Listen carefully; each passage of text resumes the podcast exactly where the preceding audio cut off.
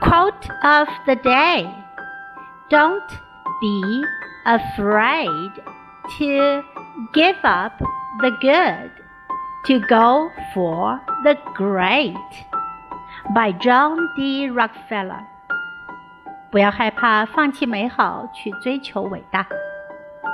Don't be afraid to give up the good to go for the great. Word of the day: Go for. Go for. 为什么而去？选择。